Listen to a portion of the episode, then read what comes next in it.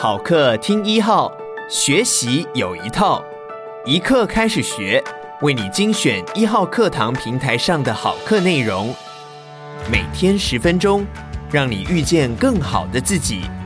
现在就订阅一号课堂 Podcast，在第一时间收听到我们提供的精彩内容吧。接下来请听刘兆安的《乱世不焦虑的投资课》。你好，我是你的高级理财规划顾问刘兆安，CFP，也是好险有钱网站的创办人，大家都叫我 Big Money 大钱先生。说明完投资型保险投保时该注意的流程和文件及相关的费用之后，还有哪些权益是你该注意的呢？购买投资型保险时，我们要知道投资型保险有欧式及美式两种形态。什么是美式投资型保险？美式就是类似传统型的商品，保险费与保额是一对一的固定比例，只要依保险需求计算出所需要的保额后，就可以计算出应该缴多少的保费，买多少保额就缴多少保费。那什么是欧式呢？看您负担的能力到哪里，再找出保额，就是依所缴的保险费用。在一定的倍数的范围之内来决定保险金额。当保障需求高时，可以选择高倍数的保险金额；反之，就选择低倍数的保额。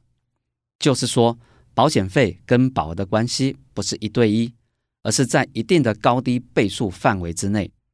无论是美式或欧式的投资型保单，都可以选择以甲式，又称 A 型，或乙式。又称作 B 型来投保。来，大钱先生总结说来，就是甲式比较重投资，乙式比较重寿险的保障。详细你可以看一下我附的图表，一目了然。因为金管会会担心大家买投资型保单变成投资，失去了保险的本质，所以他要确保商品具有一定的保险成分的比重。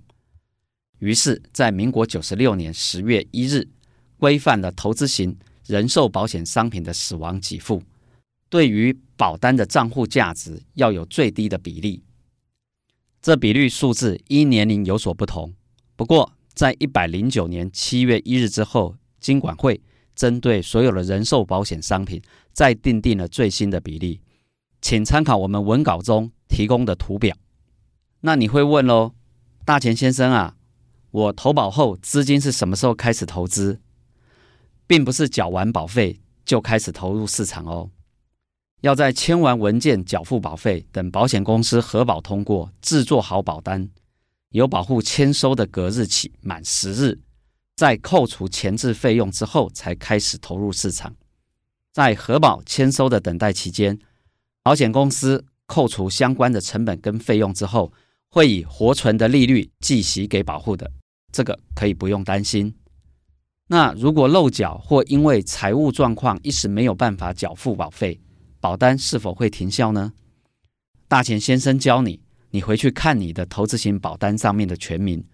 如果写的是变额万能寿险，万能的意思就是可以缴费弹性，也就是说，如果有漏缴或有一段期间没有办法缴纳保费时，可以暂时先不缴纳保费。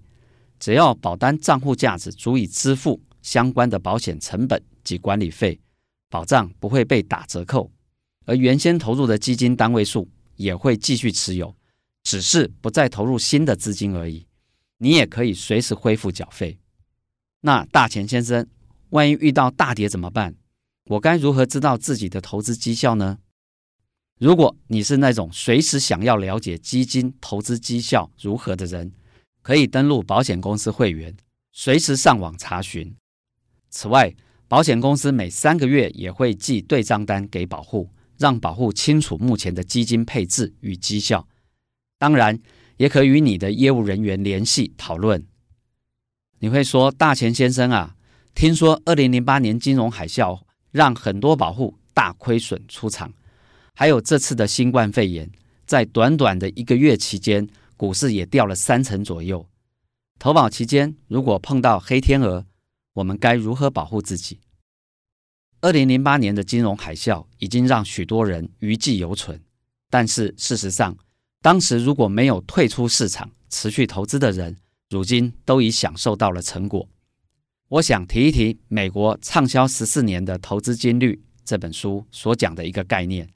作者威廉·伯恩斯坦说过，股市有均速复归的倾向，过了景气低谷后，自然会出现复苏，到达高点时又会衰退。但是我们谁都不能正确预测未来。所以，你该做的是持续持有，降低风险，并搭配使用大钱先生在第十集中告诉你的基金配置方法，就不大需要太担心黑天鹅带来的损失，更不必因短期的市场剧烈下跌而恐慌全数出场。